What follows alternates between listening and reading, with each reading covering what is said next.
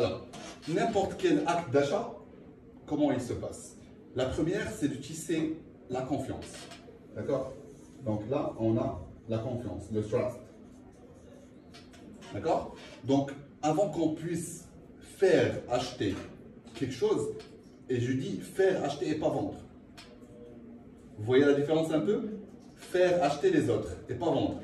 D'accord? C'est la confiance. Donc, il faut tisser un lien de confiance. C'est pour ça qu'on dit communauté et on ne dit pas audience. Parce que quand on dit communauté, on fait plus, les gens ils font plus confiance, ils se disent qu'on est un esprit communautaire de partage entre nous.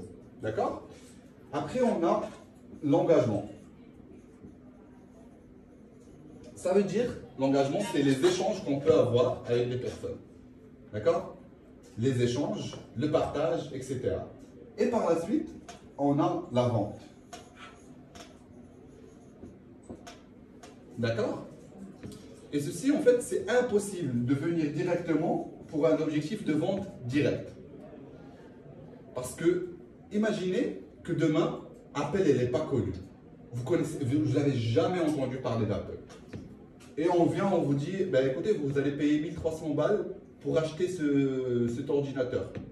Hey, monsieur, mais vous êtes fou quoi euh, Non, ben non, je vais pas acheter ça, je préfère acheter un 500. Ben, bien, la marque, ah ben je connais pas moi, c'est quoi, quoi Une pomme, euh, n'importe quoi. On ne fait pas confiance parce qu'on ne connaît pas. Donc on n'a pas la confiance. On ne peut pas acheter. Par contre, aujourd'hui, on peut acheter Apple tranquille. Pourquoi? Parce qu'on sait très bien, on lui fait confiance.